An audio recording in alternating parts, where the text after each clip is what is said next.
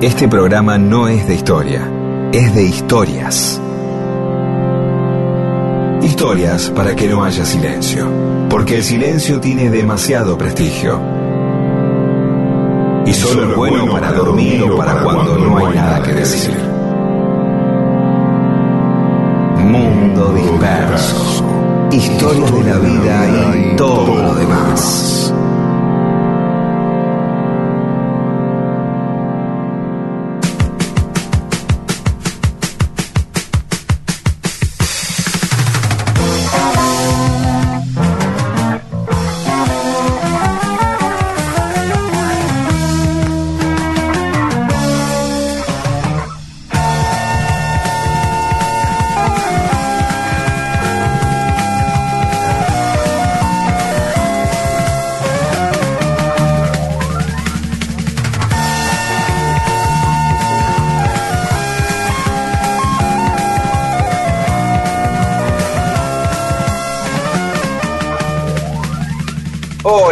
Va? Aquí estamos en Mundo Disperso nuevamente por Radio Nacional, por supuesto, nuestra radio de bandera.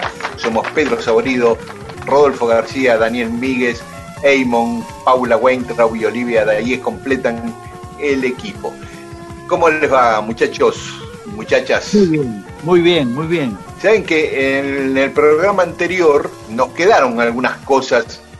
Escuchen lo que voy a decir porque es una metáfora muy linda. En el tintero. Ah, nunca se dijo. No, no. Este, vos, Rodo, te quedaron también cosas.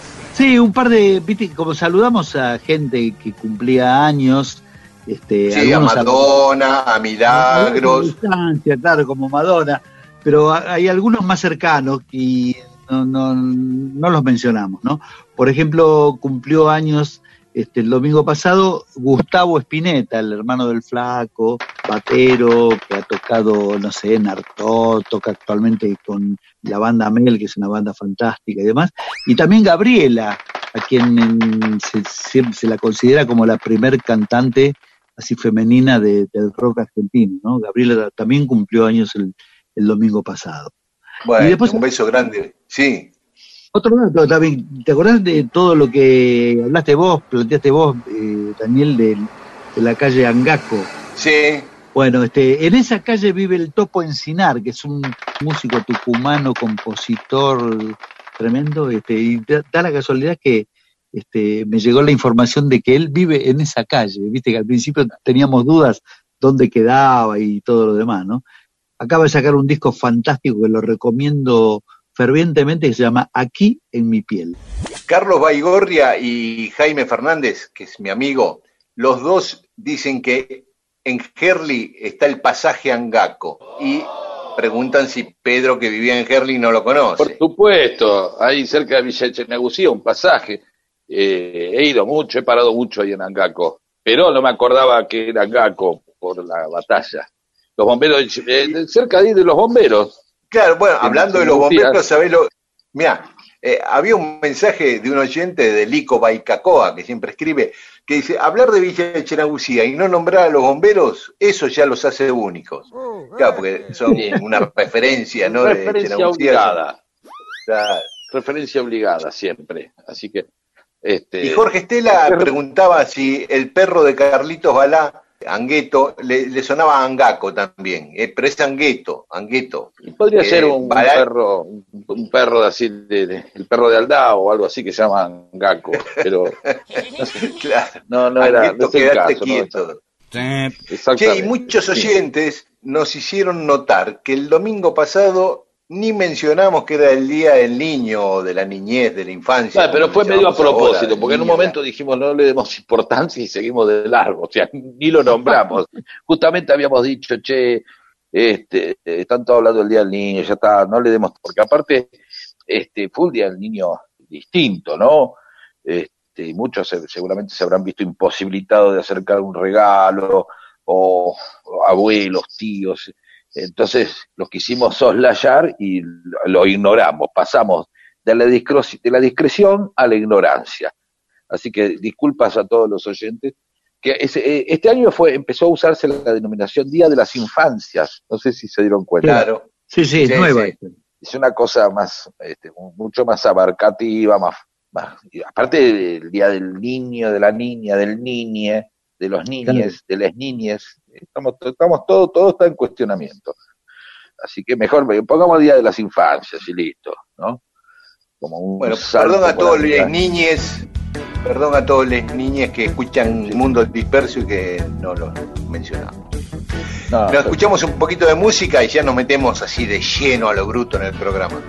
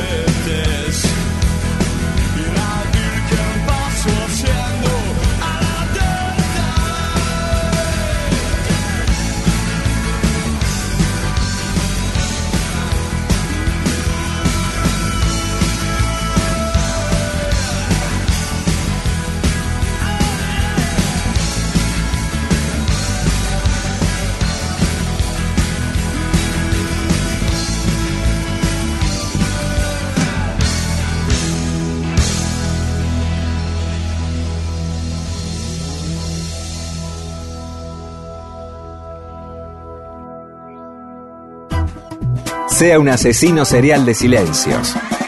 Mundo Disperso le ofrece magníficas historias para atarse a un muelle de interés y no dejar que el catamarán de una relación se precipite por la catarata del aburrimiento.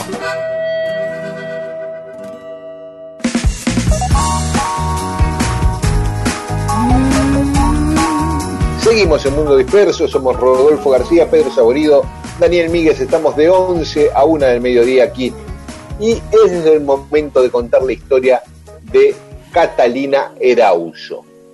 ¿Quién era Catalina Erauso? No Una lo chica sé. No lo sabes. nunca me, no me suena, no tiene calle, no tiene plaza. No, no, tiene, sí, tiene un monumento, ¿sabes dónde? En el Palacio Miramar, en, San Sebastián. Te tenés que ir a San ah, Sebastián, ahí frente al mar, en el Palacio Miramar, que era la residencia de verano de la reina Cristina de España y ahí tienes un monumento. Pero, nació, ahí. Sí, buen, buen pretexto, claro. ella nació ahí en San Sebastián en 1585, en el País Vasco. Era hija de un alto militar que en la época de Felipe III y le gustaban mucho los juegos de guerra, le gustaban los juegos de, de varones. Se dio cuenta que ella tenía, al fin, se dio cuenta que ella quería ser hombre, no quería ser mujer. Eh, estaba en un Pero Perdón, perdón, perdón, perdón. Eso ya es algo evidentemente que, va a traer sorpresa. ¿Cómo esa cosa alguien se podía permitir pensar eso en esa época, no? Uno, supone que todas esas cosas tienen que ver con las modernidades. Eh, hay, algo ahí que aclara si ella, eh, eh, vos dijiste como juegos de varón, si ella se dio cuenta que quería ser hombre o en realidad lo que pasaba era que le gustaban las cosas que hacían los hombres, que son dos cosas distintas, ¿no? Ella quería ser hombre. Ahí está, eso es otra quería ser hombre. le habían mandado sus padres a un internado, a un colegio de monjas, y a los 15 años se escapó del colegio de monjas, se cortó el pelo y se vistió con ropa de hombre. Y a partir de ahí toda su vida se hizo pasar por hombre. ¿Y cómo se hacía llamar? Antonio. Antonio. fue Antonio Erauso. Ah, conservó el apellido.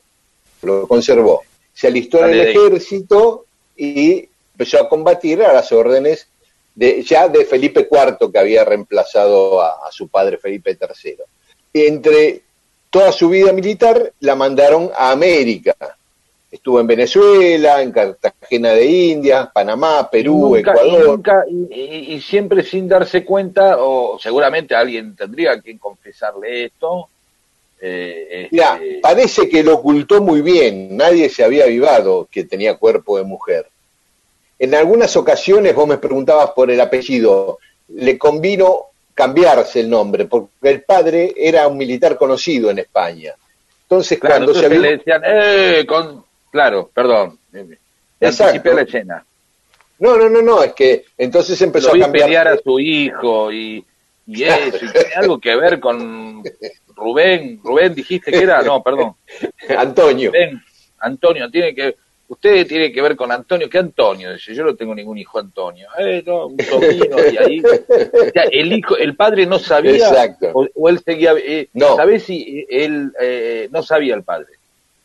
No, se escapó de la casa, no vio más a los padres, se enroló en el ejército, termina en América, se hacía llamar en algunos momentos Pedro Oribe, en otros Alonso Díaz, en otros Ramírez de Guzmán, bueno.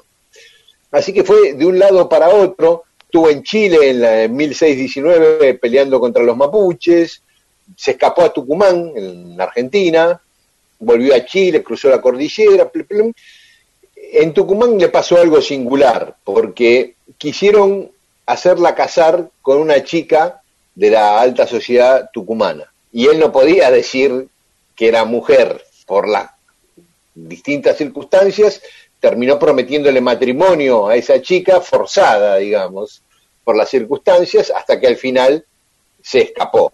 Se logró escaparse y en tres meses llegó a Potosí, en Bolivia. Ahí pudo volver a unirse al ejército español y le dieron el cargo de sargento mayor. Participó en muchas batallas con decisión, valentía, la ascendieron a, alférez, a alférez, ese es el cargo, y en una de las revueltas, en 1623, fue detenida en Perú y le iban a condenar a muerte por una falta militar. Y entonces ahí confesó que era mujer para evitar a ver si podía evitar que la fusilen. Efectivamente, no le querían, se tuvo que desnudar ah. y comprobaron que era mujer. No solo eso, el arzobispo de Lima la hizo revisar por unas matronas y también comprobaron que era virgen. Ella misma lo cuenta en sus memorias, porque esta mujer escribió sus memorias. Cuando cuenta cómo fue la situación que la salvó, eh, dice, a las cuatro de la tarde entraron dos matronas y me miraron y se satisficieron y declararon después ante el, ante el obispo con juramento haberme visto y reconocido cuanto fue menester para certificarse y haberme hallado virgen intacta como el día que nací. Entonces el obispo le dijo, hija, ahora te creo sin duda lo que me dijisteis, y os venero como una de las personas notables de este mundo y os prometo asistiros en cuanto pueda y cuidar de vuestra conveniencia y del servicio de Dios. Le salió muy bien esto porque hasta Felipe IV, el propio rey, la reconoció y le permitió usar su nombre masculino. Qué moderno, ¿no? Realmente. Impresionante eso, ¿no? Muy moderno. Sí, y le concedió una pensión vitalicia por sus servicios a la corona. Claro, claro. que, no, que digo, todo esto avalado en la gran contradicción, seguramente, de cómo eh, convivir en determinado momento con la idea de que alguien que se ha desempeñado muy bien en el ejército, con honor, con valentía, etcétera, etcétera, etcétera, descubramos que tenía otro sexo. ¿Qué hacemos con todo ese honor, con esa valentía, con esos servicios? Quizás, seguramente tuvo que haber ocurrido algo con respecto a alguien que valoró eso para poder venir esos perdones tan, tan modernos para la época, ¿no? Claro, yo no sé si hubiera sido a la inversa, si era un varón que tomó eh, la identidad de género femenina, si lo hubieran perdonado. Claro, posiblemente no. Posiblemente no.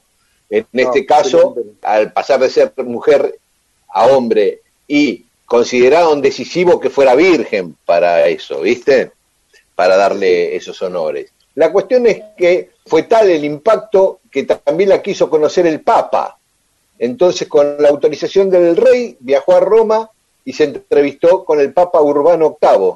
Así que, este, sí, después volvió a América, se instaló en Veracruz, en México, y murió en 1650 ahí en México. Como les decía, en San Sebastián hay el monumento en el Palacio Miramar, y una querida amiga, la Gabriela Cabezón Cámara, escritora, en el 2015 escribió un libro sobre la monja alférez. Hermosa historia, ¿no? Porque además em, todo eh, eh, ocurrió, digamos, una vida huyendo también, ¿no? Huyendo de, todo momento en el que podrían cumplir su secreto y trabajando por su deseo de, esos juegos de guerra, de esas cosas que eran eh, tan habituales en su infancia, ¿no?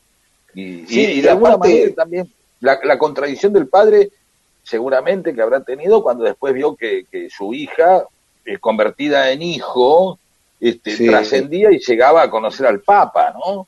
Y claro, era condecorada con el rey, con, claro, exactamente. y, por ahí con cosas que él como, como tipo decía, eh, eh, hubiera deseado tener un hijo que haga eso. Bueno, no la hija, pero resulta que era el hijo. ¿Y cómo se jugó la chica convertida en chico? Porque aparte vivía en una familia de mucha guita, este, estaba bien, digamos, eh, no tenía razones materiales para lanzarse a, ese mundo de aventura en América, como sí tenían muchos que normalmente los que venían a pelear a América eran tipos que no tenían nada que perder. Decís que hay un afán eh, eh, aventurero también, una historia. Claro, totalmente. Y convencida de que, me parece a mí, que si seguía ahí en San Sebastián bajo la tutela de sus padres, nunca iba a poder transformarse en varón.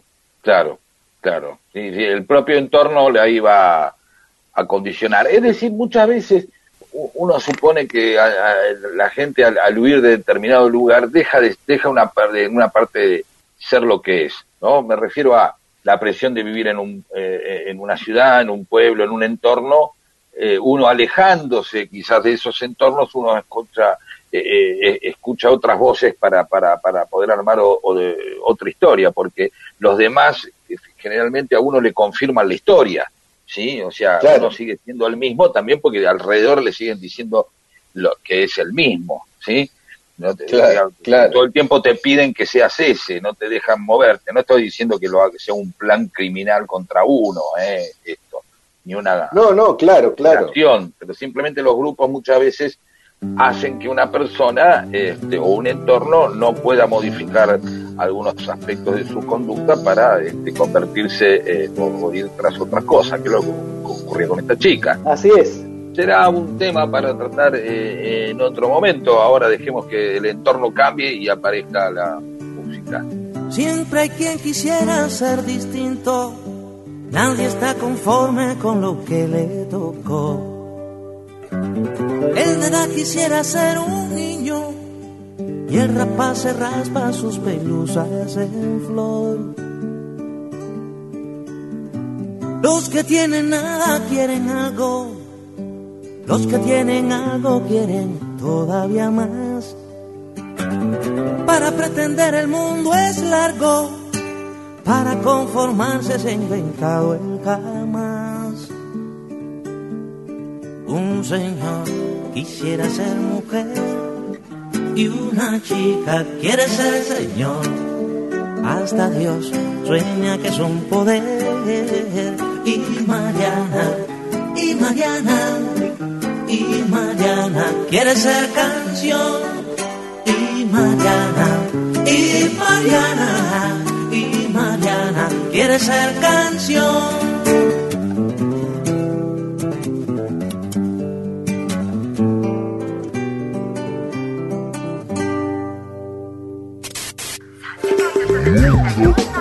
Mundo disperso. Qué triste el momento en el que en una reunión todos están mirando sus celulares. Usted tiene la oportunidad de evitarlo. ¿Cómo? Contando una buena historia. Mundo, disperso. Para que contar historias y entretener sea cosa de humanos.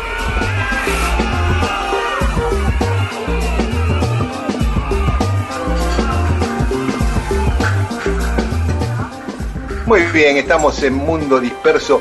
Tenemos mensajes de los oyentes. Hola, hable. Cristian Gustafsson. Che, se me hizo quilombo. Los apellidos de la batalla que nombraban tienen que ver con Brindis de Pirrió. Volverá Saldao aguantando el sonda, podría ser. Mariel Riera. Diez años laburando los fines de semana, Oh. feriados de noche, Oh. fiestas incluidas. Oh. Un garrón, pero bueno, la satisfacción de no ir a laburar un lunes Ávila Capital es impagable. Total, trabajate, cansá, que gana. Alejandro Viceglia dice, me mató la frase, nos convertimos en mobileros de nuestras propias vidas. Me sentí identificadísimo. Por Dios. Yo iba todo el tiempo a la casa de Fanta mientras le estuvo haciendo unas guitarras a un amigo. Inolvidable. Y Graciela Inés Spandri dice, excelente programa, Mundo Dispenseros. Mi viejita de 94 años, feliz de escuchar. Bueno, un beso de mamá. Por supuesto, un beso. Omar Moreno, Rodo, a, a vos, Rodolfo. En Ciudadela, en la casa de mi abuela Mamina, se empezaron a fabricar las baterías CAF de Carlos Alberto Ferna- Ferrando. ¿eh? De ahí viene el nombre CAF, Carlos Alberto Ferrando. ¿De acuerdo? Yo era muy chico, debe haber sido por el año 62-63. Seguramente ahí ibas vos en la calle Moreno al 700. Ahora es Gaceta de Buenos Aires, pero ahí se empezaron a fabricar las baterías y todos los muchachos del barrio que querían empezar a tocar iban y ayudaban y ahí iban descontando con las horas de laburo la batería que se construían ellos mismos. Hermosa historia. Lito Bacaicoa, dice asado carnívoro a la parrilla presencial y el vegetariano que sea virtual. No, así no vamos a ningún lado, es con todo ese. O Bacaicoe. ¿sí? Susana Figini, eh, gracias por el tema de Grace Slick con Starship.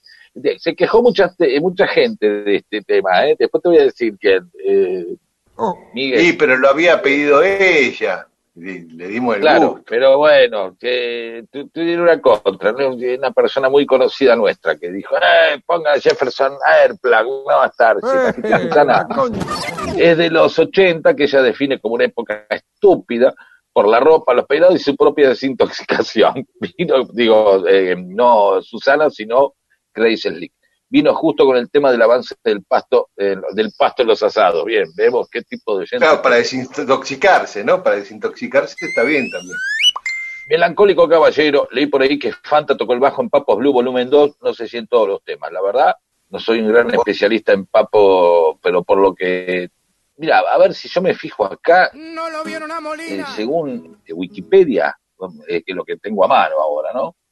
El, el bajo ahí lo tocó Carlos Piñata, ¿lo conoces? ¿Te suena? No, no, no. Bajo Carlos Piñata. Lebón lo toca en el volumen 1 es Lebón, el bajo, y en el volumen 3 el, el- el- el clásico obviamente es Machi, ¿no? Bueno, volviendo un poquito atrás, eh, lo que el oyente comenta de la fábrica de baterías CAF, cuando yo iba ahí era, creo que después de esa fecha que, que ahí mencionan, y la calle era Garabano 444, es decir, ahí a, a media cuadra de, de la avenida Gaona. Qué memoria. Alfredo Beltrán dice que hace poco que nos escucha y que quizás ya tocamos el tema, pero es el de las traducciones de los títulos de canciones de los viejos vinilos nacionales. Sí, alguna vez hablamos de eso, Pedro. Así es, eh, así es. Justo hice, el otro día pensaba, quería hacer una cosita en las redes y ¿qué pongo? Octopus Garden o Jardín de Pulpos. Y cada vez que nombro algún disco eh, o, algún tema de, de, alguien, humo sobre el agua, o digo, este, la quiero ya tan cargosa, o, se me ríen los pibes, mis hijos, se ríen, todo, y, gente de 30 años también se ríe, ¿eh? se ve que es, al otro día con Rosenberg, Pedro, que le encantan los Beatles, estaba hablando también, y no sé qué momento, jaja, me hicieron así como una risa eh, este, porque dije anochecer de un día agitado, no sé qué dice. dije, claro, venían así en la tapa los discos, que decía socorro el disco, no decía help. claro, claro. Es lo que dice Alfredo Beltrán, dice, un día estaba hablando con, de rock con el hermano y la sobrina les preguntó extrañadas, ¿por qué dicen los nombres de canciones en castellano? ¿Ah? Dice, nos sorprendió su pregunta y nos sorprendió su sorpresa para nosotros era natural decir, ¿has visto la lluvia alguna vez? Escalera al cielo, soplando en el viento. Está bueno, vamos a, un día a desarrollarlo un poco. Sí, el castellano suena, suena más grasa, ¿qué va a hacerle? Es así. Hasta en eso se han impuesto los sajones. Suponer que nuestro idioma es más grasa que el de ellos. Andrés Acosta dice, excelente como siempre, tenía el dial fijo en la otra radio, pero por mundo disperso ahora voy alternando. Betty Vázquez, me estás jodiendo. Anoche hice pizza y mi marido le entró al mate con la mencionada pizza. Desde la orilla oriental, Betty Vázquez. Claro, porque habíamos puesto en el Facebook el domingo pasado que te hicieras unos mates, agarrar la pizza fría de esa hora noche y te prepararas para escuchar Mundo Disperso. Claro, Por supuesto. Es un tema, hice, yo me, hice una publicación en Instagram que la saqué a las dos horas, oh. no sé por qué, en donde preguntaba, puse una foto de una pizza, mejor dicho, saqué, eh, eh, te voy a contar, pero lo voy a contar otro día, lo que hice. No, nada. Y Rubén Zácaro dice un vegano, un vegano, un vegano, un vegano, fuiste media un vegano, es un vegetariano trotskista, ¿sí? Y ahora vamos al disco de Almendra. Todavía no. Ah. Victoria Clasif dice, hoy me estuve castigando con un programa de 2019, son todos sumamente ricos. Eh, Raúl Ferro dice, qué buen programa, soy nuevo oyente, me lo recomendaron y lo recomendaré. Muy bien. Mariana Pacheco, somos los productores de nuestra vida, dice Mariana. Javier Soria dice, espectacular el tema de Alan Parson Project. Eh, más o menos. Elena Otero Valdés dice, en Perú el programa empieza a las 9 a.m. Me despierto con ustedes. Tenemos oyentes del país. Por todos lados tenemos, sí, por suerte. Carlos Alberto Bibliardo dice, te estoy escuchando, Daniel. Uh, suena amenaza, ¿no? Eh, digo, sí, claro, suena amenaza, te estoy escuchando, ¿no? Un control de aquel. Sí, no, es un amigo, es un amigo, Carlitos Miliardo. bien. Ale Weintraub dice, buen día, escuchándolos desde Dinahuapi. ¿A dónde queda Dinahuapi? Dinahuapi es a la entrada de Bariloche. No sabía. Claro, cuando vos ah, venís... Cerca del aeropuerto, ¿no? Claro, si vos salís del aeropuerto tenés que salir a la derecha para ir a Dinahuapi, que está sobre, y que se llama Dinahuapi precisamente porque era una colonia dinamarquesa, eran unos dinamarqueses, entonces le pusieron Dinahuapi. Combinaron con una muestra de integración este, europeo-latinoamericana, el DINA con el WAPI. Pero otro día voy a seguir comentando todos mis saberes sobre la gente del sur y sobre el sur, un lugar que aprecio muchísimo. Eh, ah. Muy bien, después tendremos otra tanda con más mensajes de los oyentes. Ahora vamos a escuchar un poquito de música. Mundo Disperso, un servicio de historias para poder ser el centro de las reuniones.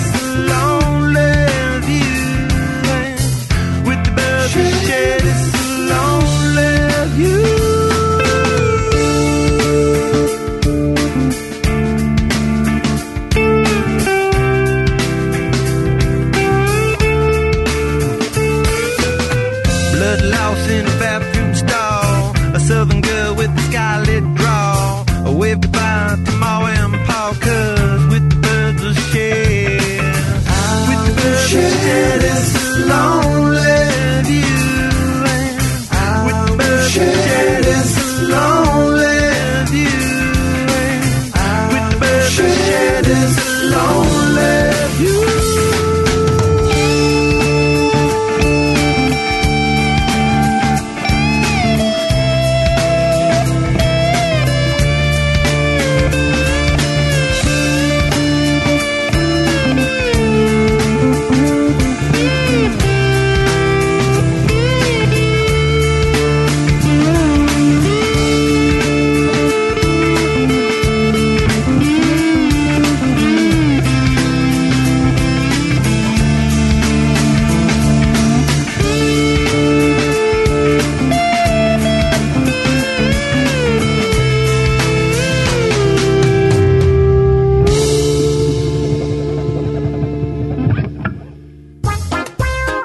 Que el entretenimiento sea monopolio de empresas de contenidos, medios de comunicación y redes sociales.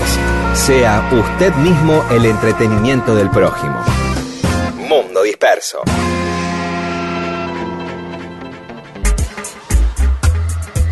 Y estamos en Mundo Disperso. Hoy vamos a hablar del último año de vida de Juan Lavalle, que me parece que más que para un tratado de historiadores es para un tratado de psicólogos ese último año. Porque Sí, Lavalle- ya, ya llama la atención, ya llama la atención que uno quiera hablar de un año de alguien, ¿no? Generalmente Sí. cuando se re- uno mira las historias de la gente, bueno, hace casi todo, periodos muy grandes, digamos, unas batallas, unas presidencias, pero un año de una persona es porque debe ser llamativo, seguro. Es llamativo, es llamativo. El tipo eh, venía, hacía una, una década peleando contra Rosas sin conseguir derrocarlo, ¿no? Y cuando los franceses se retiran de Montevideo, que era la gran esperanza de los unitarios, que los franceses fueran contra Rosas, ya ahí los unitarios se empiezan a desmoralizar. Entre ellos Lavalle, sobre todo Lavalle. Recordemos que en el norte todavía había varias provincias dominadas por los unitarios que peleaban con los federales que conquistaban una provincia, se la quitaban y andaban en esas guerras. Eh, el resto más o menos lo tenía consolidado Rosas, pero ahí arriba en el norte todavía no. Y esto empieza el 6 de octubre de 1940. Recordemos que él muere el 9 de octubre del 41, o sea, un año y tres días es esta historia. El 6 de octubre se va de Buenos Aires hacia el norte para eh, participar de esas peleas. En una de esas de esos trayectos, camino a La Rioja para combatir y tratar de derrocar a los federales de las provincias del norte, llega a un paraje que se llama Anjuli y ahí conoce a una chica, pariente de José Vildosa, que era un militar unitario, se enamora y se queda encerrado con esta chica, y la chica se enamora de él, por supuesto, se quedan encerrados dos semanas ante la desesperación de sus oficiales. Que estaban afuera escuchando, nada más, claro, obviamente. Iban una ventana y dejarnos mirar, por lo menos. Así aplaudimos. Hay dos semanas, o hubo mucha acción o no apareció acción de entrada, de entrada y hubo que esperar, ¿no? Digo, y claro, claro. se entusiasmó el No tipo. sabemos lo que An- pasó, pero dos semanas Pero con esta Anjuni, chica que era. Anjuni suena a, a negocio del, del conurbano este, o, de, o de, de barrio, ¿no? Que el padre de- de- de- le puso los nombres de los hijos, ¿no? Ana y Julio, por ejemplo, ¿no? Sí, pues sí, sí. Pero más pero allá de esta imbecilidad, volvamos a esto. No, El pues también puede ser- se quedó. Algo de AN de justicialista de liberación también, ¿viste? Sí, sí, como Frejulia, vos te vino por Frejulia. Claro, Pero bueno, la cuestión es que la base iba rumbo a La Rioja y el tipo hizo una parada en un lugar y conoció a una chica y, ah, ¿qué tal? Sí, Bien. pasamos, intimaron, este, vamos al privado o, o al VIP y, y se enga- y enganchó dos semanas seguidas, así, de Sí, una. dos semanas de una. Al final retoma, retoma el viaje a La Rioja para entrevistarse Está con el gobernador. con una sonrisa, ¿no? Que le atravesaba claro.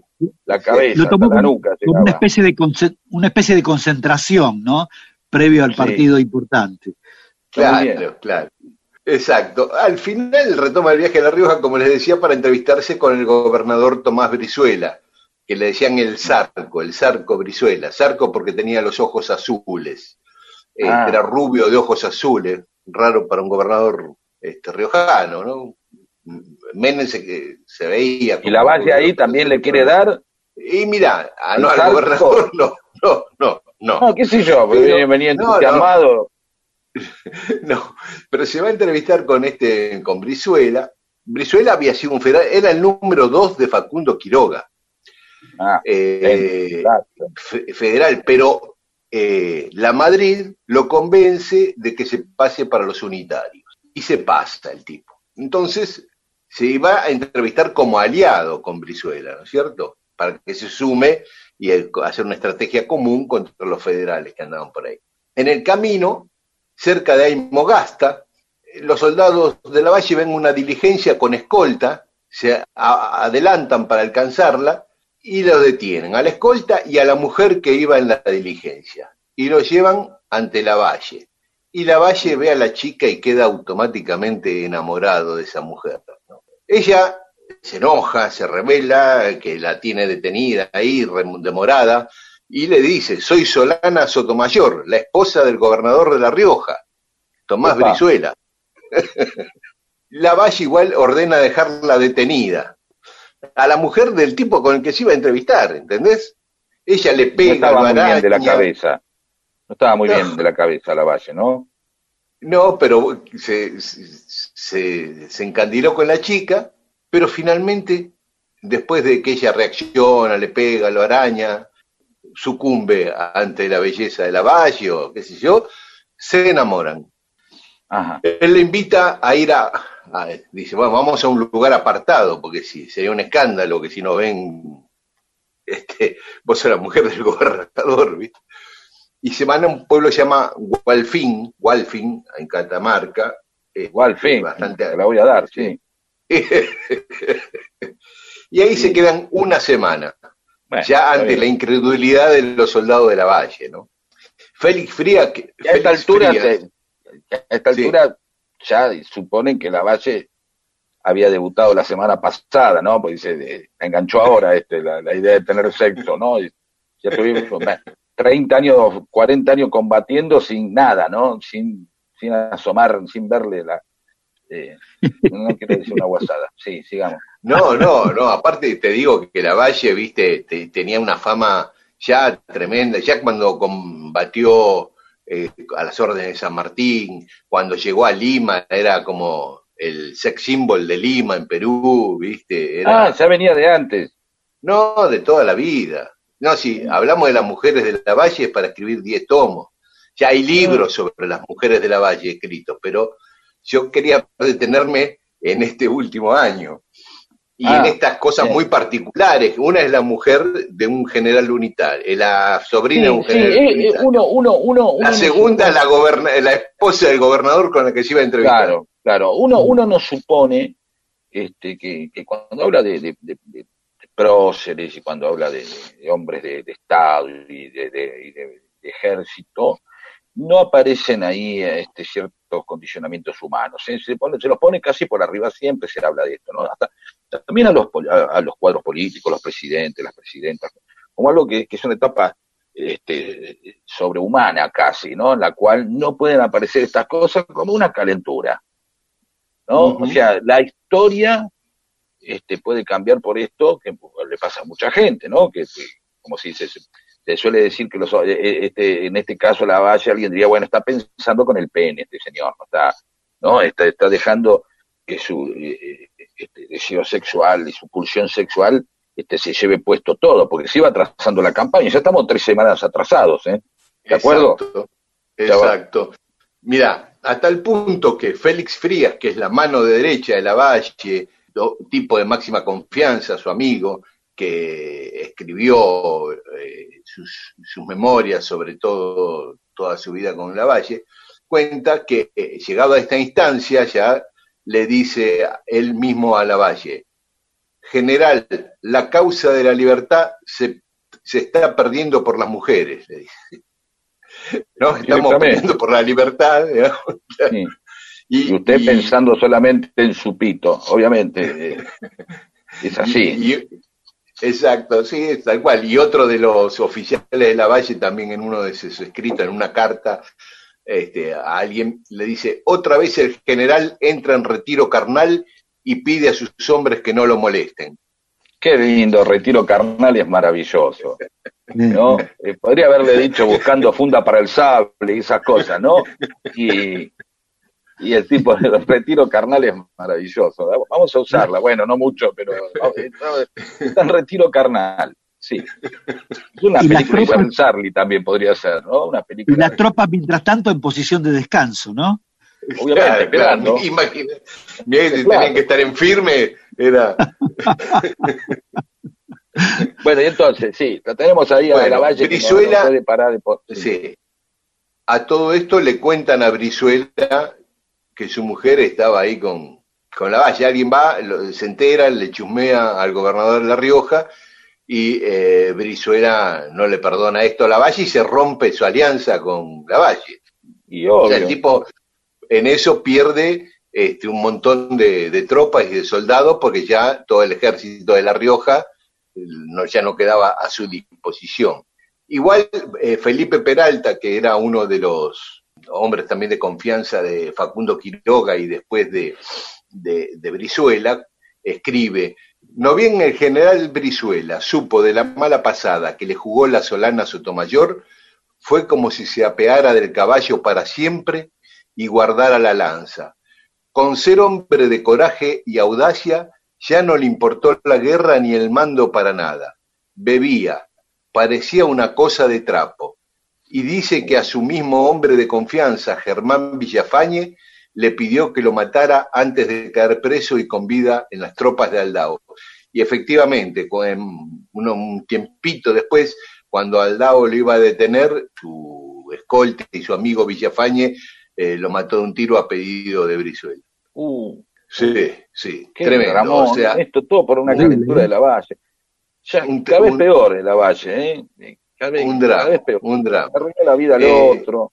cual. Sigamos después, por favor. Sí, sí, sí, porque hay más historias en este último año de vida de la Valle.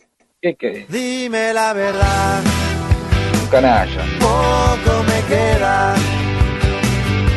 Querría perderme, huir para siempre, echar a volar.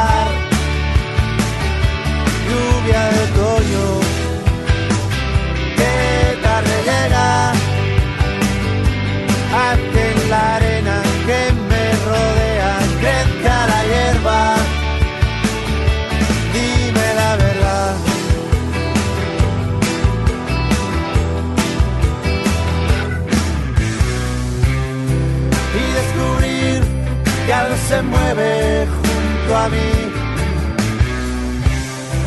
Y decidir sobre la marcha dónde ir. Y despertar, abrir los ojos y encontrar que nada sigue igual, igual. Igual.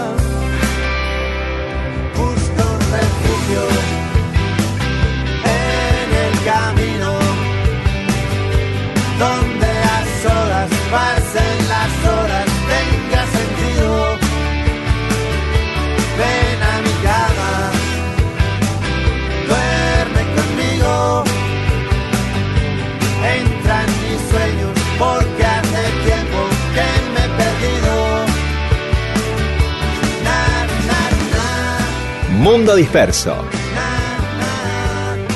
Un montón de historias para que usted renueve su stock de temas de conversación y pueda combatir al silencio.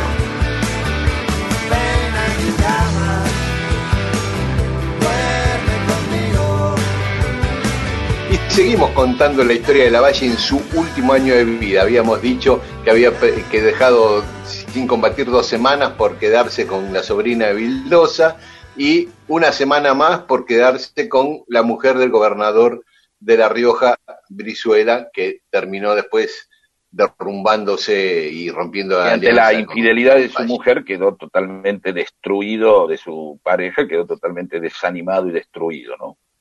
Este, anímicamente. Bueno, y entonces, ¿y ahora Bueno, después esto? de esa semana con Solana, la Valle sigue el viaje, pero en Chilecito, ¿qué le pasa? Conoce a la esposa de, eh, Mm. se le suman, en Chilecito se le suman las tropas del capitán unitario Arispe de Urdininea.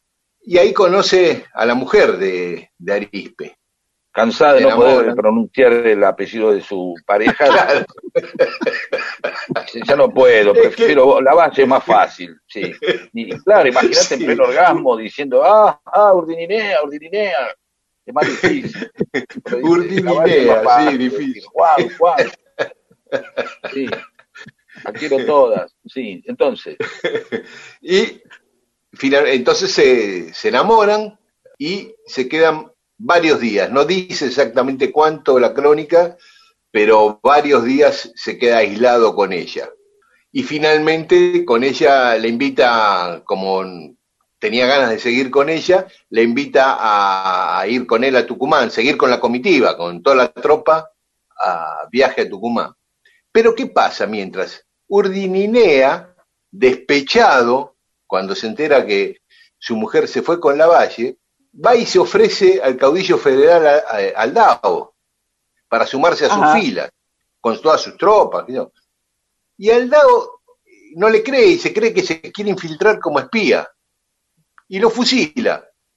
Uh, O sea, moraleja, que actuar por despecho, actuar por despecho no trae buenas consecuencias. ¿sí? No, no, no, pero la verdad que eh, este, lo de la base ya es siniestro, ¿no? O sea, va dejando gente deprimida. Dejó un tendal, va dejando un tendal. Un, un espanto el tipo, la verdad, ¿no?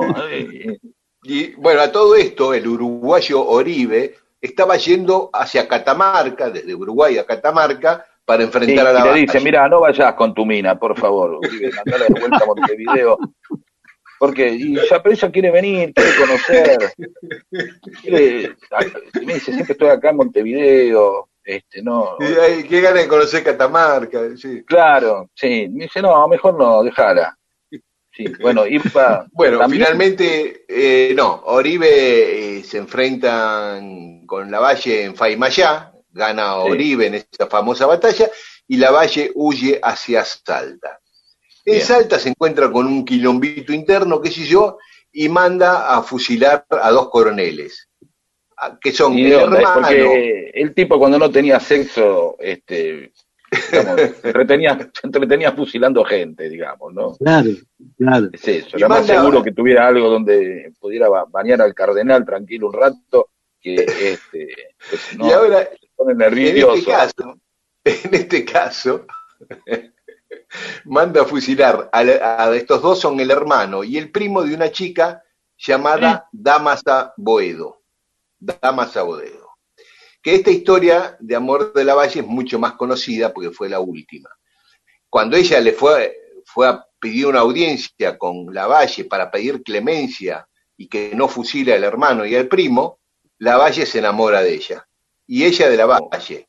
Es más, la Valle igual lo fusila, no le da bola, Qué gente pero terminan mierda. viviendo, terminan viviendo juntos. Mirá vos, con el, La Valle y Damasita.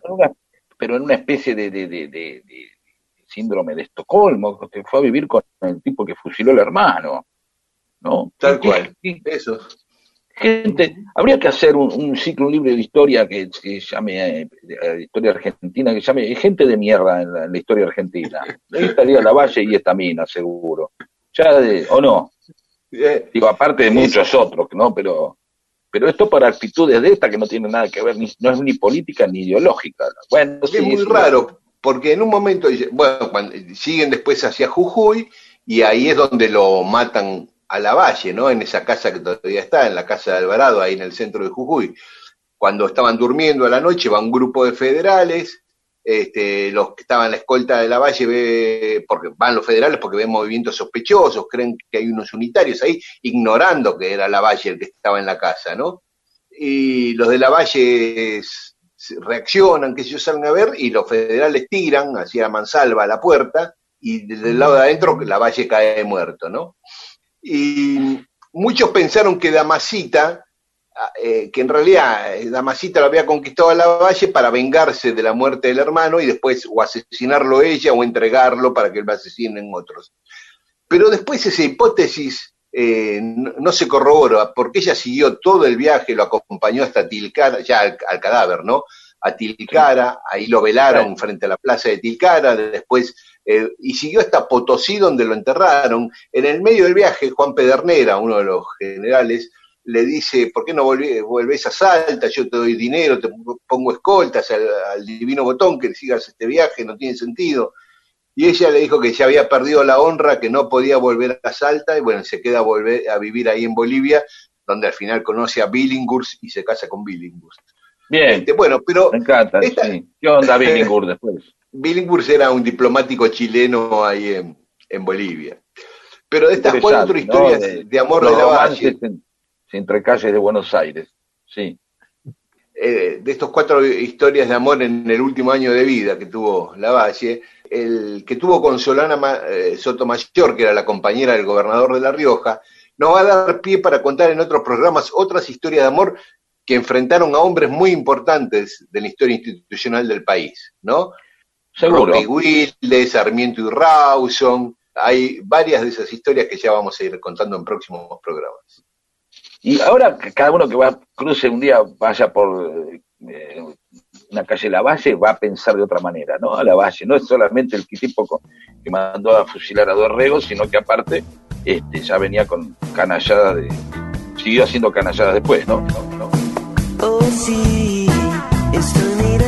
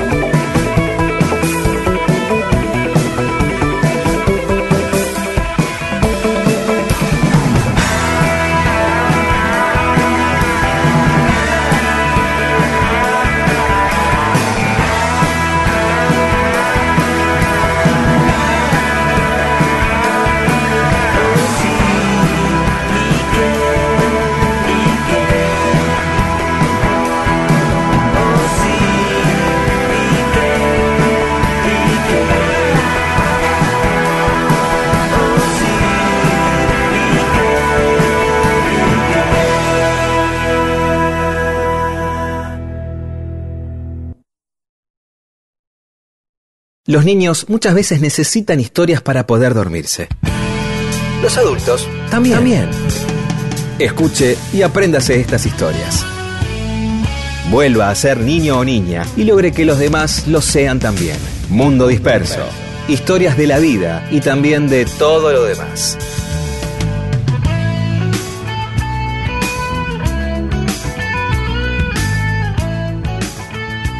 Somos Mundo Disperso, estamos en Radio Nacional, nuestra radio de bandera.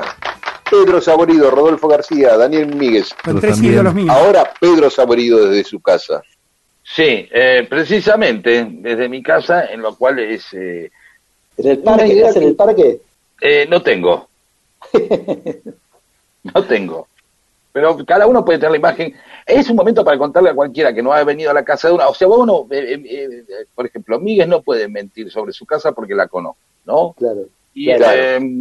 Yo, también. Y, García tampoco, porque pero García ni Miguel vinieron a mi casa, así yo puedo decir lo que quiera de mi casa. Y nunca más Claro. volver a invitarlos, obviamente. O decir que me mudé. De- Decirle, no, mirá, si tengo pileta, tengo un batimóvil que me armé en yeso, Claro, claro. fondo, de tamaño natural, siempre, siempre me gustó Batman. Este, tengo Una pista sobre patinaje sobre hielo. una pista chica, es de 4x4, pero es una pista chica para, para a mí me alcanza, porque soy de, de un patinador de cabotaje. Y así mentir, mentir, mentir, mentir y estar teniendo luego que sostener la mentira en base a evadirme constantemente, ¿sí? Claro. Ya hemos hablado y vamos a hablar de esto en este programa también, ¿sí? Porque esto es también lo que ha provocado muchas veces en las redes, que es eh, precisamente en la red mucha gente puede ser todo aquello que no es. Y sí puede ser una persona absolutamente nueva. Claro. Mañana me voy a vivir a Colombia.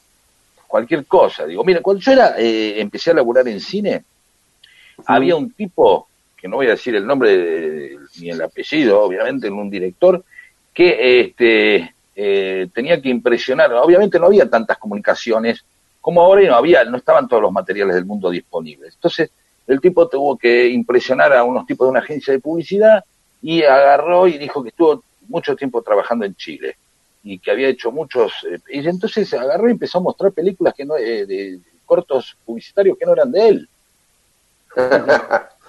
y yo estuve en esa reunión en una moviola en Alex el laboratorio Alex y el tipo decía bueno este lo hice ¿te acor-?" y, y hablaba con uno que tenía al lado un asistente le decía te acordás acá este tarado que no le metía no le encontraba nunca la letra iba todo el tiempo contando anécdotas ficticias Sí, sí. para darle verosimilitud a, a- a- a- a lo que mostraba. Es como si dijera, a ver, supongamos que no tengo, se pierden todas las tapas de los discos del mundo y los archivos. Y entonces viene Rodolfo García y dice, mira acá cuando yo tocaba con los Who, me dice García.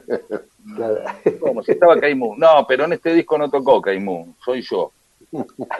Y no me queda otra que creerle, porque no hay archivo, no hay contra qué este, Claro, poner claro. o vos.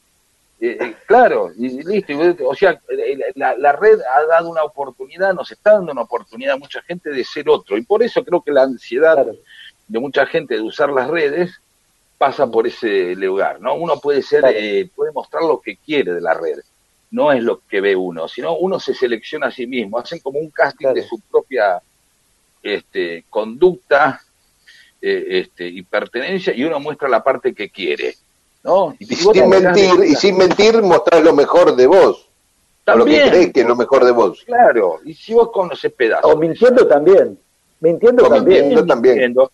Yo agarro y muestro, eh, me consigo una foto de, un, de una hamburguesa. Dice, mirá la hamburguesa que me voy a comer. No, mentira, yo estaba comiendo un plato de fideo. No voy a decir a todo el mundo que como hamburguesa. eh. Mirá qué hamburguesa.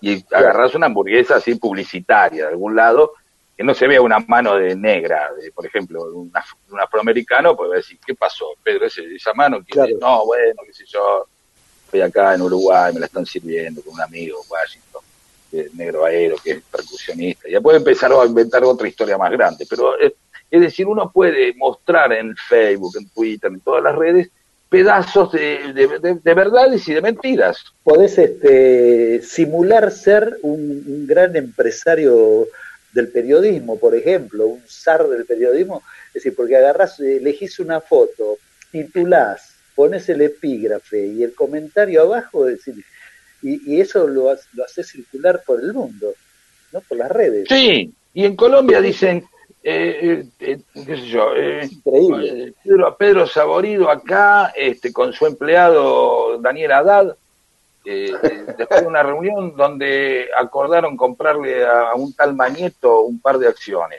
Entonces, y yo estoy ahí, se nota, por ahí está ma- media, mi fotito está un poco mal hecha, ¿viste? Pero la, la- la- bueno, le pongo una cabecita al lado del Longobardi, una foto vieja, y, y salgo adelante. Y llego a Colombia un día y me tratan bárbaro. Claro. Hace poco, este, vamos a, vamos a publicar mm, en el Facebook esta semana de nuestro programa Vamos a darles el link de, hay, hay- se llama El Gato Salvaje, alguien que tiene un archivo inmenso, lo- seguramente lo viste vos, eh, Rodó, Sí, sí, Eh, de los cosas, amer- ya te sabes. De, los de una foto de, de la promesa de que venían los Beatles, a partir Sí. de, de la historia de, de Romay, que la vamos a contar también, y también el de los falsos Beatles, unos American Beatles, Sí, eh, y, o sea, en medio de la confusión de la información querían hacer creer que eran los Beatles, y habrá durado 15 minutos, pero duró. Sí, y entonces, claro. ¿qué sabe quién era? No, Claro, por esa este, época no- no- no- nadie, nadie tenía clara cuál era el rostro de John Lennon, de, de- de Paul McCartney, qué sé yo. Vinieron unos tipos con un look igual, con los trajecitos, con el flequillito, y además sonaban bien. Además sonaban bien. Este, Claro, porque que- o sea, era como una banda tributo sin serlo, digamos. claro, exacto, Sí. exacto. Y de hecho, sí, sí. uno también, otro día vamos a hablar de las bandas tributo. Bueno, simplemente eh, iba a hablar de una cosa y terminamos hablando de otra. Así que vamos a guardar el, el tema del que veníamos hablando, pero para dentro de un rato. Mundo Disperso. Hice todo lo posible por seguir. Cambié el color de mis ojos por marfil. Ah, acostumbrado a mentir. Acostumbrado a reír. Van mil días que no sé lo que decir sin ideas de Buenos Aires a Junín. Ah, oyendo letras de folk, leyendo un libro de amor.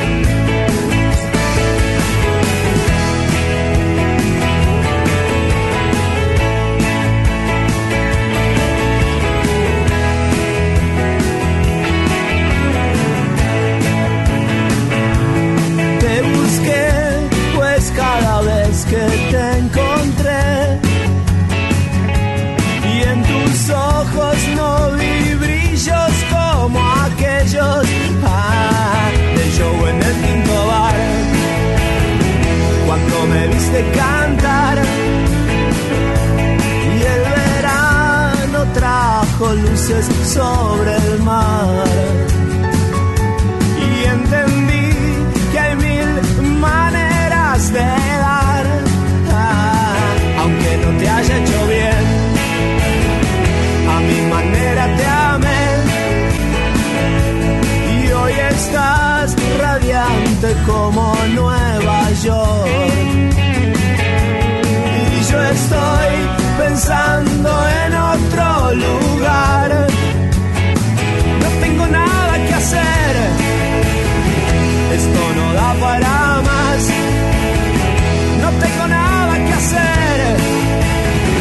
Esto no da para más. Esto no da para más.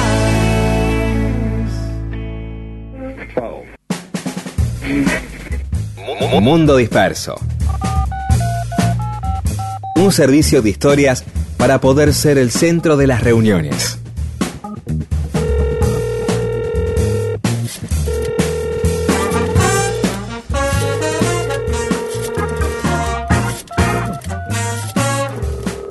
Estamos aquí en Radio Nacional Mundo Disperso y tenemos más mensajes de oyentes. Oldemar Elizalde dice, los reencontré, caray. Sergio Mario Casinari dice que nos escucha mientras trata de corregir trabajos de sus alumnos y agrega, es terrible cómo luchan por no caer en las garras del conocimiento. ¿Quién? ¿Nosotros o ellos? Los chicos. Quiero pensar que se refiere a sus alumnos. Sí, que le ponga 8 a todos, que es una nota pistola el 8. No es demasiado. Del le pones Carmen- 10 nota. Del Carmen Malal, los escuché con mi hijo para que aprenda qué es escuchar a genios. Quedó encantado. Eh, eso. Sí, bueno, ya se va a dar cuenta. Rubén, Sacaro, o Sacaro, Sácaro. Eh, un vegano es un vegetariano trotskista, ah, como un extremo. El negro Granate nos escribe y dice, vengo de un sábado violento. He batallado con el sifón de la cocina durante horas. Por fin lo cambié. Ahora rezo para que no pierda por ningún lado. Ah, el sifón de la cocina, claro, no, yo pensé que un sifón de, de soda que venía peleando. No, no, no. El sifón de- debe ser de, la mesada. Sí, sí, aparte en estas épocas, un fin de semana, se te tapa todo, tenés un problema, no puedes lavar los platos, un lío, tenés que meter un plomero, desinfectarlo, hacerlo bañar antes, después.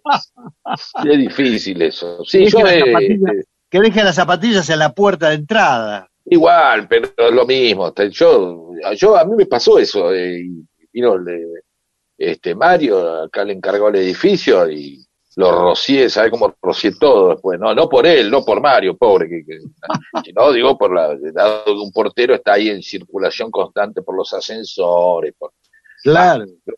sí, Claro. Vamos al, al disco de Almendra, las discusiones que se armaron Mm. sobre el disco de Almendra, el 1 o el 2, como siempre, la grieta, donde hay dos opciones, siempre va a haber enfrentamientos. Juan Francisco Mm. Gel dice Rodo, como siempre la puso al ángulo. Para mí, el primero es como los clásicos griegos, está fuera de discusión y competición, son gemas fundacionales. Jorge Aldo Estela dice, elijo el primero porque se lo regalé a mi papá, que le gustaba muchacha, y así escuchábamos las otras canciones. Mira qué lindo. Gianni Long. Muy bien, Miguel. Cual Raúl Urtiz Berea en el pueblo quiere saber, presionando sobre Rodolfo García para que se juegue. Ajá. Falta definición sobre el Valle Interior. Almendra en obras y los primeros simples y así tenemos programa amendrístico para rato. Eh, ahí me rigorearon ahí, me rigorearon mal.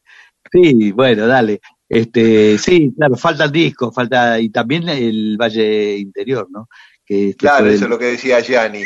Osvaldo Marrero, me gusta el primero, encuentro una originalidad terrible, madura adolescencia. El primero parece que hubiera salido en el tiempo del segundo y viceversa. O sea, como que el primero era más rockero y, y más inicial y el segundo más elaborado, como que parecían al revés, ¿no? Este, igual yo siempre los escucho juntos, a- a- al- también al Valle Interior y eh, Almendra en Obras. Bueno, es interesante lo que dice Osvaldo de esa, esa cosa, Es ¿no? un- Como una cosa más visceral el segundo y más elaborada el primero, ¿no? Quiere decir sí, eso, sí, Osvaldo, sí. en su opinión. Es, es un, sí, sí, es, es, es, este, algo muy este, para tener en cuenta, sí. Está bueno, es una, una buena, una buen, un buen análisis. David Nader, los dos son geniales, pero si hay que elegir, elijo el segundo. Che, nunca se habla del tercero, el de los 80, que era muy bueno, el Valle Interior, claro. Del, del, eh, del 81, el del 80 es eh, Almendra en Obras, donde hay una mayoritariamente temas así conocidos por la gente, más el agregado de cuatro temas que me parece que también estaban interesantes porque era, eran temas compuestos desde otro lugar, desde otro momento, y, pero igualmente importantes, me parece a mí. Sí, sí, sí, muy bueno, los cuatro temas de Almendra. Y Valle Interior también. Bueno, después, los que elige, otros que eligieron el primero es Alejandro Biseglia, Gloria Noemí, María Lucrecia Arata y Leo Cuevas. Los que eligieron el segundo, Claudio Bernetti, del Carmen Malal y Martita Calvimonte. Y hubo algunos que no pudieron elegir entre papá y mamá. Gustavo Holguín, Mariel Riera y María Laura Díez dice que le gustan los dos por igual y no, no pueden quedarse con uno de los dos. Omar Álvarez probablemente me gusta más el segundo, pero después de escuchar a Rodolfo es inevitable que mi visión se modifique. Y Sergio Henson dice, para mí sin duda alguna es el primero, ahí está sintetizado todo lo musical y poético de lo que vino después en la carrera de estos artistas. A ver vos, ¿qué tenés que decir sobre tu disco? Bueno, ¿Qué, opinas? eh, ¿Qué- sí, qué te- qué difícil, sentís ahí que viene la gente y te dice el primero, el segundo? Bueno, Yumela Bariloche dice, la tapa del primero simboliza el inicio de mi adolescencia. Una amiga tenía el long play y todos los de nos juntábamos a escuchar. Inolvidable. Omar Moreno dice, yo elijo el primer disco, no como el mejor entre el primero y el segundo de Almendra, sino como el mejor disco de la época, el florecer del surrealismo y la poética única setentista. Y Claudia Bursuk dice, a mí me tira el 2, es más vigoroso, diría. Bueno, sí, más vigoroso. Eso es, es verdad que eh, el segundo por ahí parece eh, eh, mucho más este, eh, rockero, eléctrico, jugado, anárquico, mucho más, ¿no? Eh, Claro. una, tendencia, una tendencia de la época también. Sí, lo dijimos en el programa anterior también. ¿no? La- la- el- de pronto las bandas que en los 60 todavía estaban ahí medio flower po- powereando y hiponeándolas se ponen más, más duras, más, más eléctricas, mucho más, más powerosa, y bueno, después de ahí vendrá el hard rock y todas esas cosas. Claro. Vamos a Meso Vigarrena, hablando de hard. Eh, Rómulo Abad, increíble historia la del Vasco, ni enterado estaba de su paso por Buenos Aires. Susana Redondo dice, increíble historia, cumplió con su palabra, dice, obviamente. Oh. Y Guillermo Marizani, un personaje increíble de Meso Vigarrena, tengo guardados los dos discos que editó. En YouTube circula un video bastante raro de un día que fue a un programa de Hugo Sofovich a principios de los 90. Gracias, Rodolfo, por el recuerdo de ese genio incomprendido. Y Josué Garlompa dice, la nota de Meso Vigarrena me hizo acordar a la historietístico del Gran Falló, gran historia para contar y con el agregado de que por suerte está vivito y. Carlos Baigorria dice, Barleto grabó una versión excelente de La Rosa Fantasma en su disco Corazón de Barco. Susana Figini dice, el perseguidor de Julio Cortázar se acerca bastante al relato sobre el Vasco, pero con ritmo de jazz. Darío Callejas nos manda un link para escuchar el disco Avión de Meso. Eh, en lo personal, de los dos discos que grabó Meso, yo me inclino un poco, ya que estamos en esta, ¿no? De, almendras, el primero es el segundo, este, de los dos discos de Meso yo me inclino más por el primero, ¿no? Me parece que en cuanto a contenido es es más grosso. El segundo lo sacaron así bastante después que él falleciera y arranca ya con una tapa medio para atrás, el dibujo de un árbol con un resplandor, un poco haciendo alusión a su trágico final, ¿no? Leo Cuevas dice, esos personajes tan interesantes como el va, gracias por recordarlo. Muy bien, gracias a todos. Gracias por los mensajes. Perdón a los que no pudimos leer. Y vamos a escuchar música. Ana no duerme,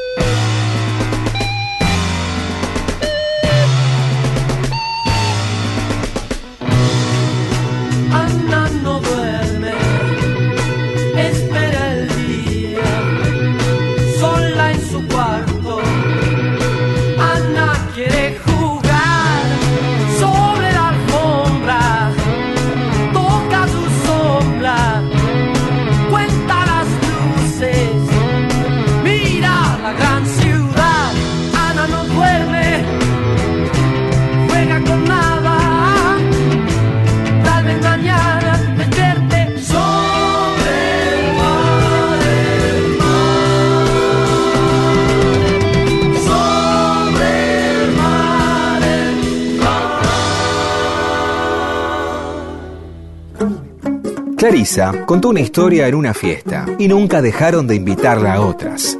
Mundo disperso. Historias de la vida y todo lo demás.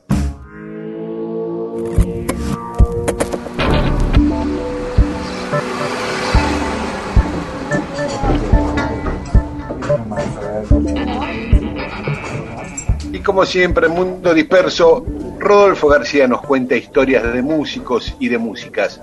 Hoy Facundo Cabral.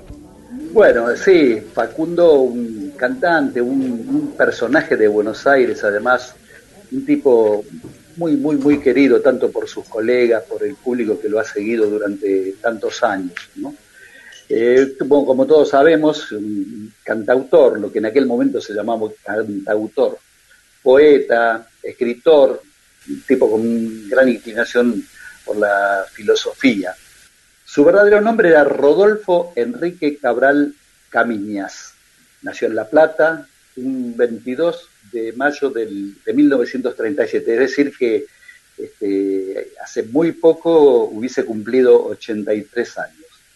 Tuvo un par de nombres artísticos antes de ser conocido como Facundo Cabral. En sus comienzos fue Joe Twist Gasparino, obviamente en la época en que se puso de moda ese ritmo. ¿no? Este es un dato que muy poca gente registra. En general, la, la, las crónicas hablan de que en los comienzos de, de, de, Facundo fue como el indio Gasparino, pero en realidad esa etapa fue posterior. Un día antes de su nacimiento, su padre abandonó el hogar.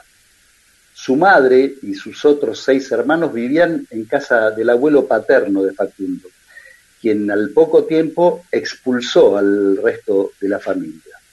Sus primeros años los pasó en Berizo. Posteriormente, la madre, junto a sus hijos, emigraron a, a, Tierra del Fuego. A sus hijos, incluido Facundo, obviamente. A los nueve años escapó de su hogar y permaneció varios meses eh, como desaparecido. Nadie sabía en dónde estaba. Su propósito inicial era llegar a Buenos Aires para conocer al entonces presidente Perón, ya que tenía la referencia de que el presidente le daba trabajo a los pobres. Luego de una larga travesía a dedo, llegó a Buenos Aires y de allí pudo llegar a La Plata a partir de que alguien le dio el dato de que Perón estaría allí en un acto por un nuevo aniversario de aquella ciudad. Allí durmió al costado de la catedral y al día siguiente logró burlar el cerco policial y se acercó al auto descapotable en el que viajaban Perón y Evita. Un policía lo agarró para retirarlo, pero Perón, que acababa de verlo, le ordenó, déjelo venir. ¿Querías decirme algo? Le preguntó. Le preguntó Perón, ¿no? Sí, hay trabajo, le dijo Facundo. Facundo vive nueve, nueve, diez años. A partir de ese contacto y, y el posterior diálogo, consiguió que su madre obtuviera empleo y con el resto de la familia se trasladara a Tandil. Su infancia fue muy dura, habiendo pasado por un reformatorio, más tarde por la cárcel. Allí un sacerdote jesuita le enseñó a leer y escribir, lo puso en contacto con la literatura universal y lo convenció para que inicie sus estudios primarios y luego los, los secundarios, cosa que logró concretar en solo tres años. A través de un vagabundo conoce la religión, el hombre le recitó el sermón de la montaña y según dijo luego, descubrió que a partir de allí estaba naciendo o estaba renaciendo. No obstante, siempre dijo no pertenecer a iglesia alguna, siempre se consideró un libre pensador. Fue un gran lector, solía citar constantemente a, a Borges, a Whitman, a Krishnamurti, Yupanqui, Teresa de Calcuta, Jesús, en fin. Comenzó en la música cantando folclore hasta que sobre el año 1960 aparece de moda el twist. De ahí su primer nombre artístico, Joe Twist Gasparini. En 1960... Eso, eso es, disculpame, Rodó, sí. eso nunca lo había escuchado. No, es, Ese nombre. no está registrado, no está registrado en, en, en ningún lado. Era, yo me acuerdo de haberlo visto en, en, algún programa de, creo que de Canal 7 de aquella época, este, cantando temas así twist y, eh, y bailando, moviéndose, viste, el, el, típico baile de twist, este, girando la, la, cintura, moviendo los brazos y demás, ¿no? Una, una imagen absolutamente distinta de, Sí, inimaginable. de cómo sí. lo conocimos a él, de cómo lo conocimos posteriormente a él, ¿no? Así que sí, sí, sí. Y bueno, en el año 62, bajo el nombre Joe Gasparino y sus picapiedras, graba un disco simple para el sello Odeón, precisamente en una versión en castellano de Bailemos otra vez Twist, un éxito mundial del conocido cantante Chavi Checker. que además ese disco contenía en el lado B Twist a la Una, un tema de Chico Novarro, un twist de Chico Novarro. La propuesta no logra mayor aceptación y al tiempo cambia su nombre por el de El Indio Gasparino. Allí cambia también su look por uno más formal, con cierto aire intelectual. La prensa rotula el, estilo de sus nuevas composiciones como indoamericano, como, como, si fuese un ritmo que se le llamaba indoamericano en, en aquellos momentos. Actúa en varios programas de televisión, sobre todo en sábados circulares de Mancera, bueno, y también en otros. Eh, bueno, sugiero hacer que hagamos aquí una pequeña pausa y luego continuamos contando un poco la historia de Facundo Cabral, el indio Gasparino. Eh... ¿Cuándo pasa de, a llamarse Facundo Cabral? Exactamente, exactamente. Muy bien. Sí, porque Escuchamos... no fue muy extensa su, su, su etapa como indio Gasparino. Escuchamos un poco la primera etapa, la música de la primera etapa de Facundo y después seguimos contando su historia. Bailemos twist, otra vez así contigo y seré feliz con twist y con tu amor.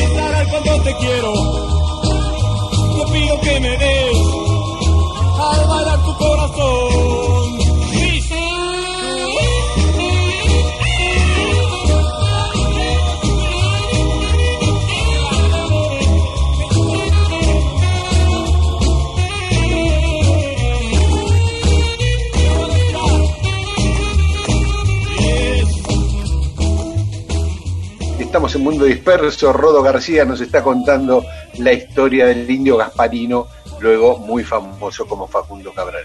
Tiempo después comienza a presentarse, porque esto no fue muy extenso, como comenté antes, su etapa también con, como el indio Gasparino. Tiempo después comienza a presentarse con el nombre que lo hizo famoso, Facundo Cabral. En 1970 graba No soy de aquí ni soy de allá, un tema éxito que traspasó nuestras fronteras y le abrió, le abrió numerosas puertas fuera de nuestro país. Actuó y grabó junto a artistas de la talla de Alberto Cortés, Pedro Vargas, eh, Lito Nevia, Chabela Vargas y hasta Neil Diamond. Grabó también cosas en, en otros idiomas. Durante la dictadura de 1976 abandonó la Argentina y se radicó en México, donde continuó componiendo y realizando múltiples eh, presentaciones. Se estima que recorrió más de 160 países. En 1984 regresó a la Argentina para actuar en el Luna Park, luego fue a Mar del Plata, más tarde al estadio de Ferrocarril Oeste, además de numerosas giras nacionales e internacionales.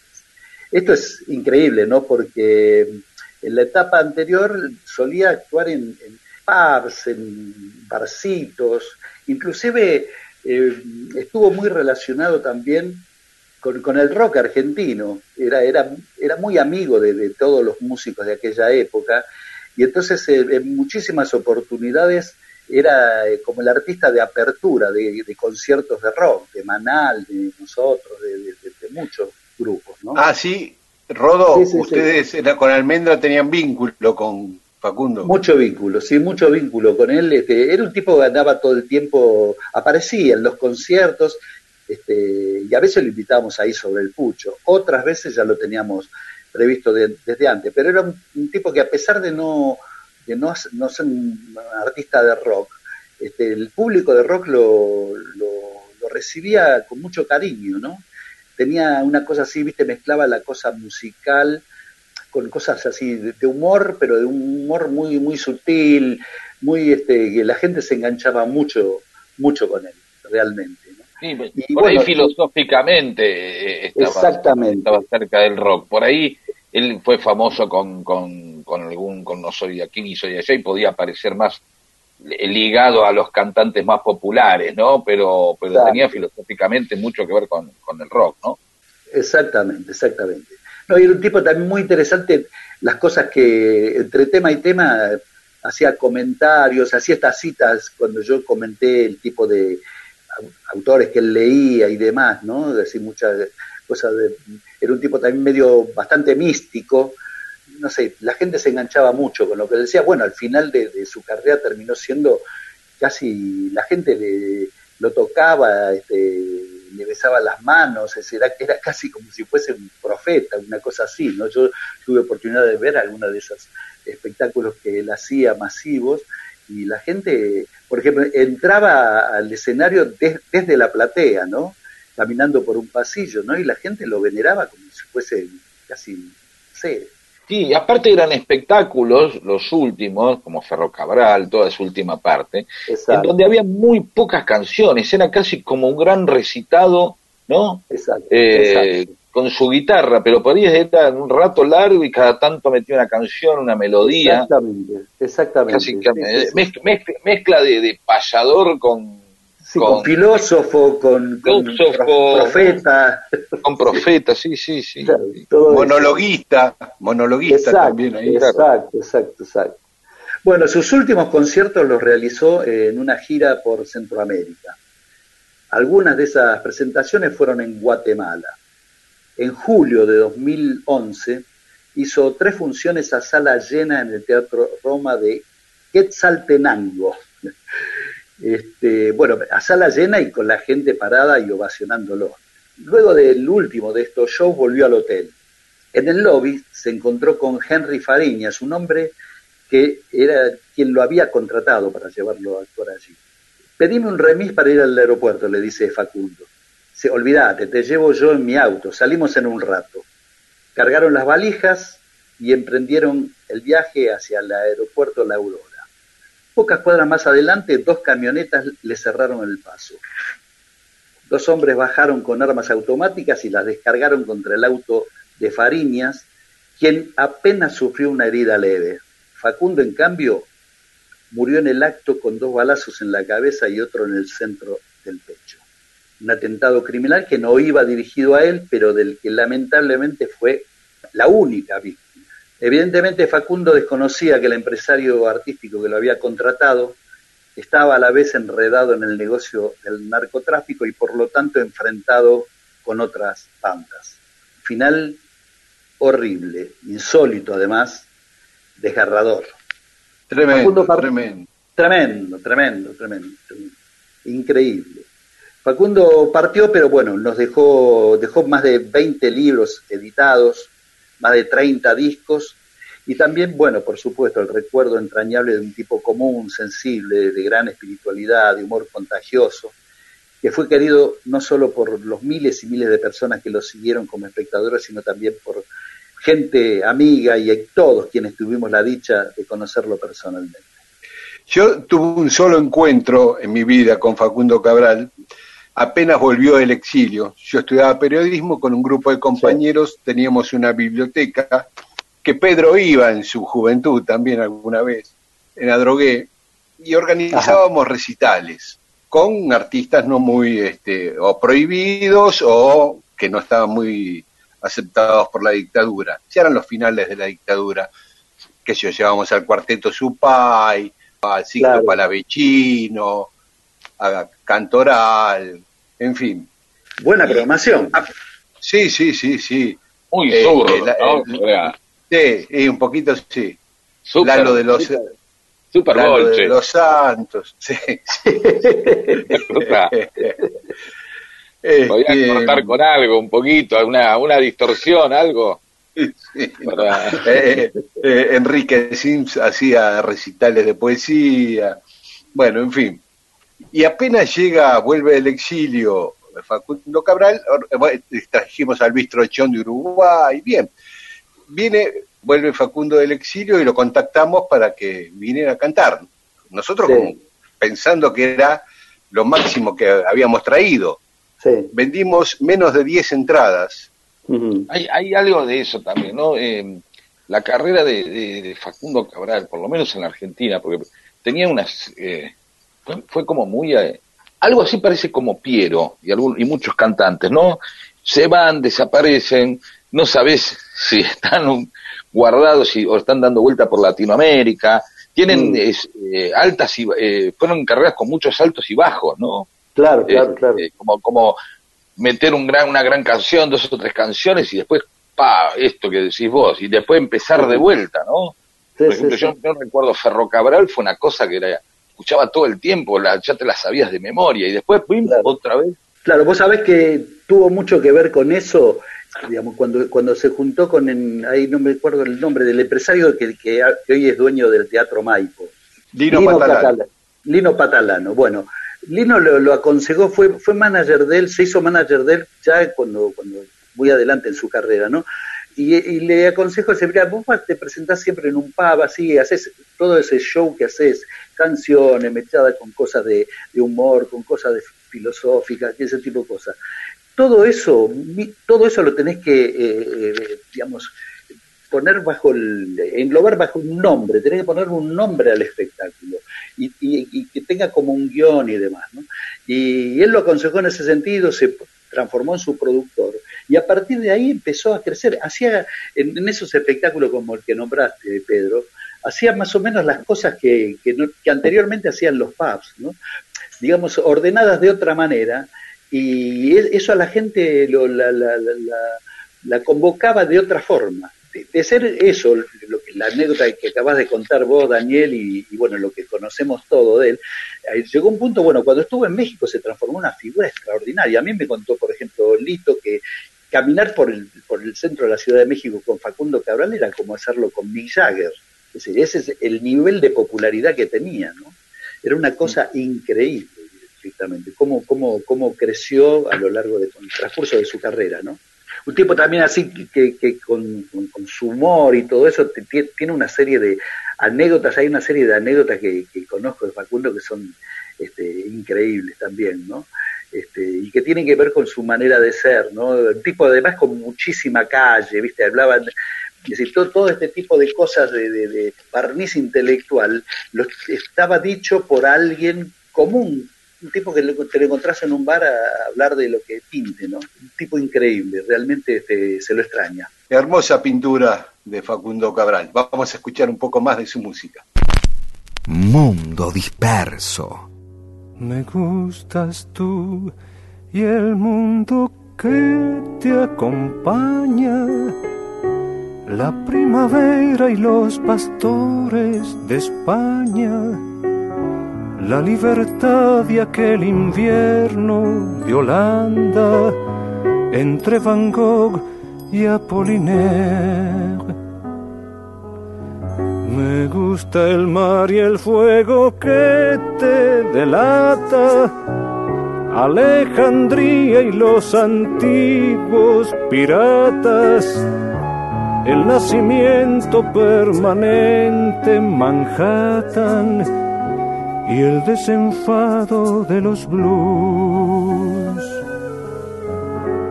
No soy de aquí, ni soy de allá, no tengo edad ni por venir y ser feliz es mi color de identidad.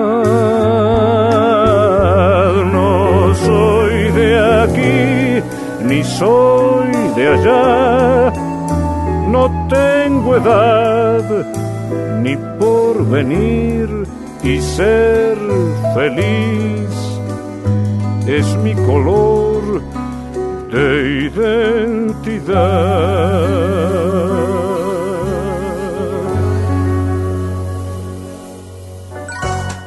Ernesto contó una historia en una reunión y le cayó bien a un señor adinerado que lo invitó a un crucero para que le hablara mientras miraba el mar. Mundo disperso, historias de la vida y todo lo demás.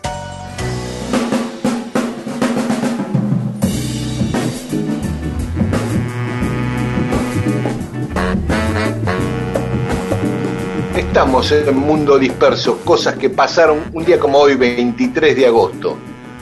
La más antigua, sí, de las importantes, fue 1572, en París, en el día de San Bartolomé, que se produce una matanza de cristianos hugonotes, donde son asesinados por los católicos. Acordémonos que estaba Catalina de Medici, una de las famosas Medici, gobernando Francia, ¿no? Como reina de Francia. Esa noche fue una matanza en París que después siguió por toda Francia. Y hablando de Francia, un día como hoy, pero de 1799, Napoleón se va de Egipto, vuelve a Francia después que se lleva todo, ¿no? Se lleva menos la pirámide, se llevó todo de Egipto. Bien. Es el día que eh, llegó, perdón, se celebra que, llegó a, eh, el día que sale de vuelta de Egipto de regreso a ah, Francia. Bien, bien, bien, bien. ¿Qué más? Y un día podemos hablar específicamente de esa campaña de Napoleón que fue Sí, por supuesto. ¿Qué, más? No, una cosa que apasionante es que ese día, el 23 de agosto de 1913, se instala el monumento a la Sirenita en Copenhague. Ahí yo tengo una foto al lado del monumento ese. ¿Qué, este, ¿Qué sirenita, perdón? el cuento de Andersen. Ah, que, que, viene a ser nuestra Manuelita, ¿no? Ah, por decirlo de alguna manera. Tiene monumento allá, todo, sí, claro. Y un 23 de agosto de 1927 en Massachusetts, Estados Unidos, mataban, ejecutaban en la silla eléctrica a Sacco y Vanzetti, a Nicolás Sacco y Bartolomeo Vanzetti, anarquistas italianos. Bien, también un 23 de agosto ¿sí? se conmemora el Día de Recordación del Comercio y eh, en, estos días, donde se discuten de nuevo las leyes y abolición de la esclavitud. ¿De acuerdo? O sea, se ah. lo recuerda no para tomar ideas de nuevo, como últimamente algunos quieren hacer, sino precisamente este, para abolirlas. Y también hoy, el 23, se festeja el Día eh, Internacional del Internauta, ¿de acuerdo? Porque eh, el, en 1990, el 23 de agosto, eh, se abrió desde los, unos laboratorios en Suiza, otro día vamos a hablar de eso, la Worldwide. La triple W. Exactamente. Sí, empezó el 23 de agosto. Entonces, el Día del Internauta que, que hace, no alguien que tiene un viaje interno, como yo siempre pensé un internauta es alguien que tiene un viaje interno, ¿no? No, es el que viaja por internet. Tipo, así que si dan, vos estamos, sos un internauta, ¿no? casi todos hoy somos internautas, ¿no? La mayoría somos, Sí, claro, el día de casi todos. No, te iba a decir que en 1962, también un 23 de agosto, eh, secuestran y, y, desaparecen a Felipe Vallese, un militante ah. peronista.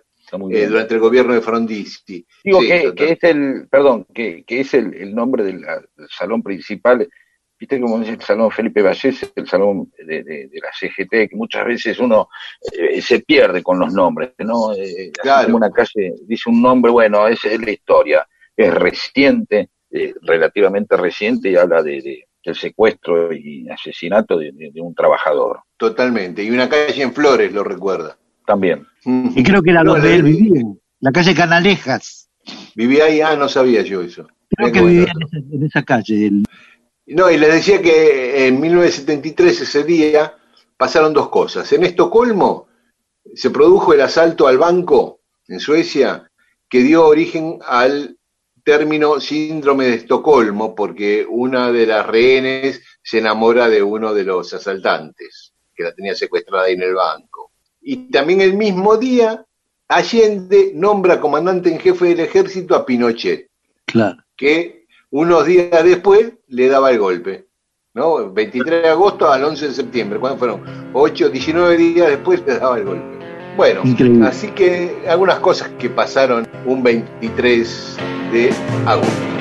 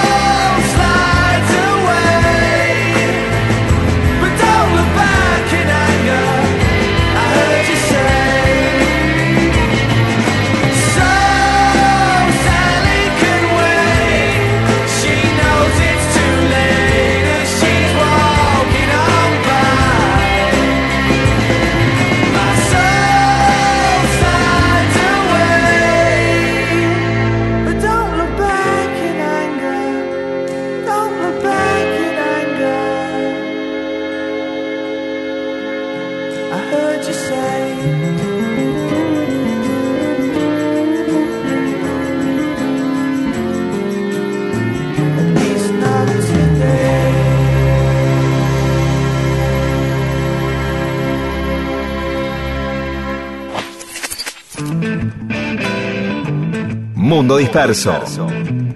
Mundo disperso. Historias de la vida y todo lo demás.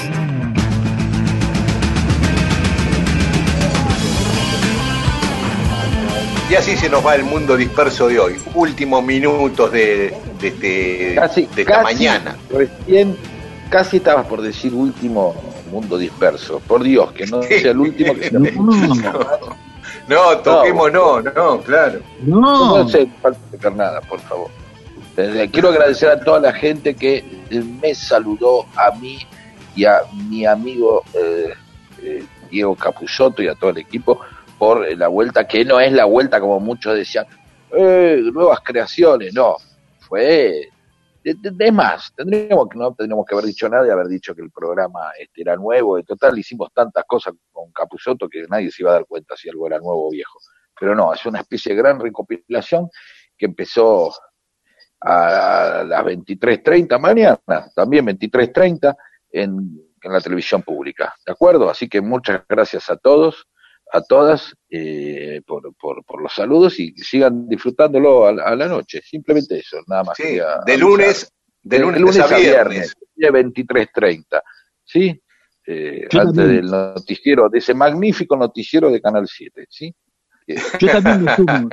Yo también me sumo, me sumo al, a la, la celebración porque soy un fanático de, de, de ese programa. De, de ese- el Uy, programa que gracias. hacen.